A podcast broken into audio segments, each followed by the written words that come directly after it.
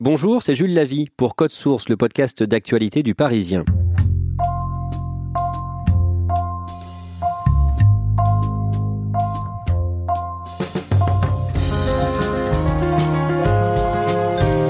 Le chirurgien Joël Le Squarnec, 68 ans, exerçait jusqu'en 2017 à Jonzac, en Charente-Maritime. En mars prochain, il sera jugé pour les viols ou agressions sexuelles de quatre fillettes. Et d'après les enquêteurs, cet homme pourrait avoir fait 250 victimes. À ce jour, 184 personnes ont porté plainte. C'est la une du Parisien ce matin. Il pourrait être le plus grand criminel sexuel démasqué euh, dans notre pays. Il s'agirait de l'histoire de pédophilie la plus importante de notre histoire. Récit de Ronan Folgoas et Vincent Gautrono du service police-justice du Parisien. Ronan Folgoas, il y a quelques jours, vous avez rencontré une femme que nous appellerons Marie. Elle a 33 ans et quand elle avait 10 ans, elle a croisé la route du docteur Joël Le Squarnec. Elle était hospitalisée à la, polyclinique de Vannes, polyclinique du Sacré-Cœur, pour une opération de l'appendicite. Et effectivement, elle a croisé la route du docteur Joël Le Squarnec. Le lendemain de l'opération, comme il le fait souvent et comme beaucoup de chirurgiens euh, le font, eh bien, euh, il visite sa patiente, un examen médical classique, au moins en apparence. Est-ce qu'elle garde des séquelles ensuite dans son adolescence et dans le début de sa vie adulte de ce qu'elle a subi à ce moment-là? Alors pas immédiatement, mais dans sa vie euh, d'adulte, elle va être traversée pendant de nombreuses années par un mal-être assez diffus et une sexualité assez contrariée. C'est ce qu'elle racontera euh, récemment. Mais elle ne sait pas pourquoi à ce moment-là. Elle n'a pas identifié l'origine de son mal-être. Un spécialiste, toutefois, lui a suggéré l'idée qu'elle avait dû subir un traumatisme pendant son enfance, un traumatisme peut-être d'origine sexuelle, mais alors elle a mené son enquête personnelle, mais elle n'a rien trouvé. Au printemps dernier, les gendarmes viennent la voir chez elle. Ils ont quelque chose à lui dire dans le cadre de l'enquête sur Joël Le Squarnec. On va voir maintenant comment et pourquoi ce chirurgien digestif est arrêté.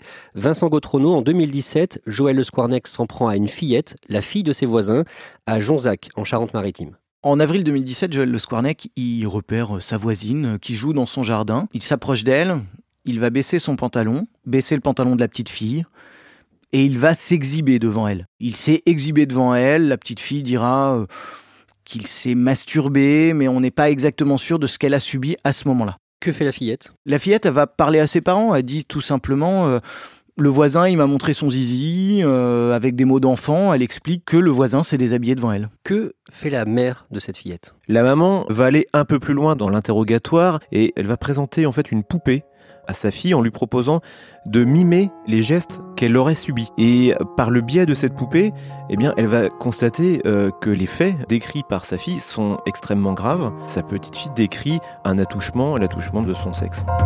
Les parents préviennent euh, les gendarmes qui interpellent Joël Le Squarnec le 2 mai 2017. Qui est-il? Joël Le Squarnec est un chirurgien euh, digestif, hein, c'est sa spécialité. Il a été euh, formé à l'Hôtel Dieu à, Paris. Il a ensuite fait un parcours en, province, à, Loge d'abord, en Indre-et-Loire, puis à Vannes, euh, ensuite à Quimperlé, Lorient, avant d'arriver à l'hôpital de Jonzac en 2008, c'est en, Charente-Maritime. Donc c'est un parcours dans des hôpitaux, on va dire, de petite réputation. Hein. ce ne sont pas des grands centres hospitaliers. C'est caractéristique de son parcours d'ailleurs. Et il est chirurgien du coup, il a forcément une position importante à chaque fois dans les hôpitaux. Effectivement, puisqu'il exerce dans des petites structures, le rôle du chirurgien est extrêmement valorisé. Sa spécialité, donc, c'est la chirurgie digestive. De manière classique, il opère euh, des appendicites, des opérations de la vésicule, et parfois, il euh, s'occupe aussi de patientes euh, qui ont des difficultés graves. Il a notamment sauvé, nous a dit l'un de ses collègues, une femme qui faisait une rupture du col de l'utérus, par exemple. Vincent Gautrono, Comment se déroule son audition? Joël Le Squarnec, il est placé en garde à vue et assez vite, il reconnaît les faits. Il reconnaît un comportement inadapté avec cette petite fille. Il explique par contre ne pas l'avoir touchée. Ça c'est quelque chose d'ailleurs qu'il tient encore aujourd'hui. Il dit ne pas avoir touché cette petite fille. Il reconnaît par contre la scène de masturbation euh, qu'avait raconté la petite fillette. Est-ce qu'il dit d'autres choses à ce moment-là? Joël Le Squarnet de lui-même va évoquer d'autres petites filles qu'il a agressées sexuellement. À ce moment-là, une première enquête se concentre donc sur quelques cas. Six, sept victimes sont identifiées, mais pour certaines d'entre elles, les faits sont prescrits.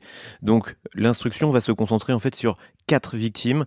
Finalement, euh, Joël Scornec va être renvoyé pour deux viols et deux agressions sexuelles. Qui sont les, les quatre victimes? La petite voisine donc Qui sont les trois autres? Il s'agit donc de deux nièces et d'une patiente de l'hôpital de Loche. Qu'est-ce qu'on sait sur euh, ces agressions sexuelles ou ces viols sur euh, les nièces? Les faits se seraient produits dans les années 90 au domicile de Joël Le Squarnec. Il s'agit des filles de sa belle-sœur des faits donc, qui se sont étirés sur plusieurs années de manière répétée. Et d'ailleurs, l'une des deux nièces de Joël Le Squarnec aurait été un peu le moteur de cette dérive pédophile. Joël Le Squarnec raconte aux enquêteurs que ces penchants pédophiles vont se révéler par l'intermédiaire de sa petite nièce, qui, euh, selon lui, se montrait très câline avec lui. Ce qui est intéressant euh, au moment de cette audition, c'est que il y a une petite fille de l'hôpital de Loche qui est retrouvée. Et c'est finalement Joël Squarnec lui-même qui va mettre les enquêteurs sur la piste de ce qu'on découvrira par la suite. En évoquant des agressions sexuelles à l'hôpital de Loche, il en évoque euh, cinq ou six dans son passé. Dans la foulée de son interpellation euh, le 2 mai 2017, les enquêteurs fouillent sa maison à Jonzac. D'abord, à quoi ressemble cette maison? C'est un pavillon euh, résidentiel dont il n'occupe que le rez-de-chaussée, qui est régulièrement fermé. Ça sent d'ailleurs le renfermer, écrivent les enquêteurs. Ce sont des meubles de récup, euh, un piano et puis un, un état presque insalubre. Il y vit seul? Il y vit seul, ni plante, ni animal. Il est comme reclus. Il est divorcé? Il est divorcé depuis le, milieu des années 2000. Il est par ailleurs père de trois fils qu'il voit de temps en temps.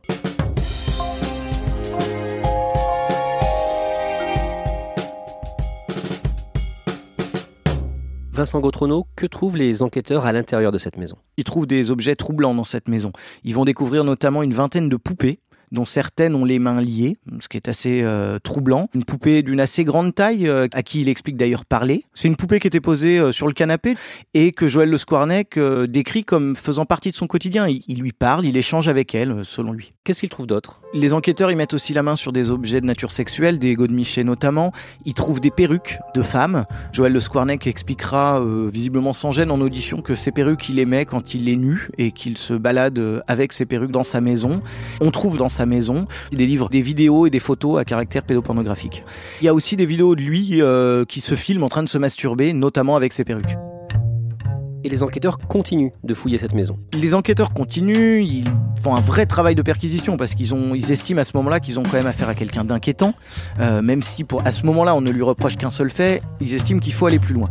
Et en fouillant vraiment la maison de fond en comble, ils vont trouver sous les lattes du plancher des carnets euh, manuscrits tenus par Joël Le Squarnec qui vont permettre la révélation des suites de cette affaire.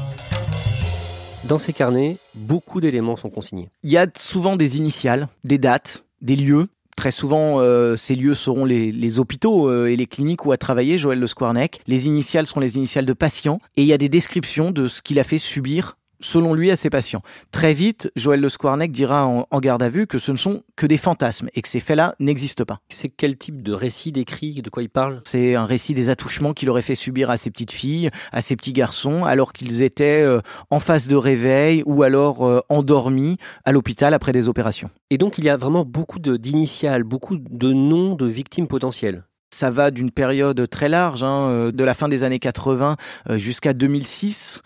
Et effectivement, les enquêteurs se disent, ça c'est très troublant, il va falloir qu'on se renseigne et qu'on travaille. Il y a aussi des carnets numériques. Effectivement, il y a trois types de supports des carnets numériques, des journaux intimes et euh, donc ces euh, deux répertoires intitulés euh, Quéquette et Vulvette, dans lesquels il répertorie euh, les 172 euh, filles et 74 garçons dont il aurait abusé au cours des années euh, de la période 1984-2006. Les carnets, quand les enquêteurs les découvrent, ils ont malheureusement assez peu de doutes sur ce qu'ils contiennent. Les titres, ils sont évocateurs, les titres de ces carnets. C'est Avec mes petites danseuses, Mes lettres pédophiles, Petite fille précoce, Petite fille de l'île de Ré.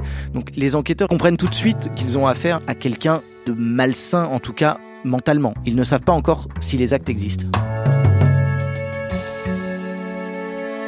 Que font les enquêteurs par rapport à cette masse d'éléments? Les enquêteurs vont remonter, vérifier est-ce que Joël Le Squarnec travaillait bien à l'endroit qui est décrit dans les carnets à ce moment-là? Est-ce qu'il a bien opéré quelqu'un qui porte les initiales de ce nom-là à ce moment-là? Les enquêteurs, ils finissent par remonter à la personne. Il découvre que oui, Joël Le Squarnec a bien opéré une petite euh, AB à tel endroit, tel jour, à telle heure. Après, reste à savoir si ce qui est écrit s'est vraiment passé. Ça, c'est la vraie question. D'ailleurs, l'enquête continue. Hein. Il n'y a toujours pas d'instruction euh, ouverte. L'enquête devra prouver si ces faits ont existé. Mais les souvenirs des gens qui ont été retrouvés par les enquêteurs accréditent plutôt cette hypothèse. Que dit Joël Le Squarnec à propos de ces carnets? Dans ses déclarations aux enquêteurs et devant la juge d'instruction qui l'a entendu en, janvier, Joël Le Squarnec manie l'ambiguïté. C'est-à-dire qu'il reconnaît partiellement les faits et tout en indiquant que l'autre partie n'est qu'un pur euh, fantasme. En revanche, il dément les faits de viol et euh, se contente de reconnaître des attouchements. Que dit son avocat? Son avocat, euh, Thibaut Kurzava, invite à une certaine prudence face à un lynchage médiatique, selon lui. Hein, ce sont ses termes. Évidemment, les, faits sont accablants et il ne dément pas le caractère déviant et le, côté détraqué de son client, mais euh, il invite à la, prudence puisque euh, la distinction formelle entre les écrits de Joël Le Squarnec et la réalité, cette différence existe encore à ce jour, c'est-à-dire qu'il n'y a pas un recoupement euh, total. Certaines victimes n'ont pas souvenir des faits qui sont évoqués dans les carnets. Voilà, l'avocat de Joël Le Squarnec invite à une certaine forme de prudence. C'est la présomption d'innocence évidemment qu'il met euh, en avant, et puis ces récits euh, parcellaires, ces témoignages parcellaires des victimes aussi, qui font face à leur trou de mémoire. Et ça, c'est effectivement l'une des complexités de cette affaire hors norme. Joël Le Squarnec est en détention provisoire depuis le 4 mai 2017. L'affaire est rendue publique dans la presse cet été, au mois d'août. Et à ce moment-là, les articles rappellent que Joël Le Squarnec a été condamné en novembre 2005 à 4 mois de prison avec sursis pour avoir acheté des images pédopornographiques sur Internet. Il a téléchargé à trois reprises en 2003 des images pédopornographiques sur un site Internet russe et il a payé euh, ces images euh, avec sa carte de crédit. Une enquête euh, franco-américaine avec la collaboration du FBI avait été menée à l'époque et avait permis d'identifier Joël Le Squarnec parmi les 2500 Français ayant téléchargé des contenus pédopornographiques. Et donc il va être jugé par le tribunal correctionnel de Vannes en novembre 2005. Et après sa condamnation en 2006, il exerçait à Quimperlé et certains collègues s'était inquiété de cette condamnation. Effectivement, la, nouvelle de sa condamnation se diffuse dans les mois euh, suivants et donc certains collègues de Joël Le Squarnec vont tirer la sonnette d'alarme, notamment le président de la commission médicale d'établissement qui en, juin 2006 va adresser un courrier au directeur de l'hôpital de Quimperlé pour lui dire eh bien qu'il s'étonne que Joël Le Squarnec puisse être au contact de jeunes patients. Est-ce qu'il y aura des conséquences derrière? Dans un premier temps, euh, non. Cependant, sur la base de ce courrier, le Conseil de l'ordre des médecins du Finistère est alerté du cas euh, Joël Le Squarnec. Ce Conseil de l'ordre reçoit Joël Le Squarnec pour un entretien. On est alors en, novembre 2006 euh, et un signalement est fait auprès de la DAS, la DAS du, du Finistère. Mais ensuite, on a le sentiment, après avoir interrogé les différentes parties, qu'aucune mesure ne va être prise à l'encontre du chirurgien. Et des années plus tard, il ne cachera pas cette condamnation de 2005 euh, à son nouvel employeur, l'hôpital euh, de Jonzac en Charente-Maritime. Et pour cause, puisque cette condamnation figure à son dossier administratif et donc euh, elle est portée à la connaissance de la direction de l'hôpital de Jonzac. Que se passe-t-il quand il arrive à Jonzac? Qu'est-ce qu'il dit? Qu'est-ce qui est fait? Rien de particulier, puisque Joël Le comme dans toutes les autres structures hospitalières qu'il a fréquentées dans le passé, eh euh, est attendu comme un peu un, sauveur. C'est-à-dire qu'un chirurgien pour des hôpitaux de cette taille euh, sont très recherchés, et donc il va pouvoir exercer rapidement et de manière euh, assez libre. Vincent Gautrono, le 18 novembre, le procureur de la République de La Rochelle envoie aux rédactions un communiqué de presse et c'est là que cette affaire prend une très grande ampleur. D'un coup, l'affaire, elle change, parce que ce qui pouvait être encore perçu comme des fantasmes de Joël Le Squarnec, ça devient des faits présumés. 250 victimes sont identifiées, 209 sont auditionnées, plus de 180 décident de déposer plainte. C'est des chiffres qui donnent le vertige. Ces chiffres-là, ils feraient tout simplement de Joël Le Squarnec le pire pédophile de l'histoire de France. Ronan Fulgoas, Marie, cette femme de 33 ans, l'une des victimes que vous avez euh, rencontrées, que lui ont dit les gendarmes? Ils lui ont appris d'abord que son identité figurait dans les carnets de Joël Le Squarnec. Et puis ensuite, bien c'est un vertige insondable. Elle comprend alors que la visite post-opératoire, le lendemain de son opération, euh, donne l'occasion à Joël Le Squarnec non seulement de l'ausculter, mais d'abuser d'elle. Elle a pu lire ce que Joël Le Squarnec a écrit sur elle dans son carnet? Dans un premier temps, elle raconte avoir été incapable de lire l'intégralité de ce récit. Elle a seulement survolé, passant d'un mot à l'autre. Et puis, euh, quelques semaines plus tard, en présence de son avocate, maître Francesca Sata, là, elle s'est plongée effectivement dans la lecture de ces trois paragraphes. Trois paragraphes qui décrivent trois étapes. D'abord, sur la table d'opération. Ensuite, le lendemain, au moment de la visite post-opératoire, là où le viol aurait eu lieu et un troisième paragraphe enfin qui raconte la déception du docteur Joël Le Squarnec lorsqu'il revient dans la chambre euh, de Marie et qu'il constate qu'elle est en présence d'autres adultes. Ce sont des flashs qui reviennent alors dans sa mémoire par étapes par bribes. Ce sont des images, des sons, des paroles. Elle se souvient notamment de Joël Le Squarnec lui disant on va regarder ça, on va ausculter ça maintenant. Ce sont juste voilà des petits flashs, mais ensuite elle se souvient aussi des douleurs qu'elle a ressenties dans les heures qui suivent, des douleurs notamment pour aller aux toilettes. Et puis au fil des années, quand elle grandit, quand elle devient une femme, eh bien elle constate des difficultés euh, dans sa vie intime, dans sa sexualité, et elle n'avait pas l'explication. Là, elle la trouve enfin pour elle, est-ce que c'est une bonne chose de connaître précisément cette vérité? La révélation euh, de ces carnets et la révélation aussi de ce viol présumé, elle considère que cet épisode de novembre 96 est la pièce manquante de son puzzle parce qu'il permet d'éclairer le mal-être qu'elle a connu euh, pendant toutes ces années. C'est à la fois une épreuve, une épreuve douloureuse, mais en même temps ça lui fournit une clé de compréhension, d'explication sur son propre parcours et en ce sens elle considère que c'est une bonne chose. Merci à Ronan Folgoas et Vincent Gautrono du service police-justice du Parisien. Joël Le Squarnec est présumé innocent. Il sera jugé pour le premier volet de cette affaire du 13 au 17 mars 2020 par la Cour d'assises de Charente-Maritime. Code Source est le podcast quotidien d'actualité du Parisien. Production Clara Garnier-Amouroux. Réalisation Alexandre Ferreira. Si vous aimez Code Source, n'hésitez pas à en parler à vos proches ou sur les réseaux sociaux. Nous sommes disponibles chaque soir à 18h sur leparisien.fr, toutes les applications de podcast, mais aussi Deezer et Spotify. Et vous pouvez nous écrire code source at leparisien.fr.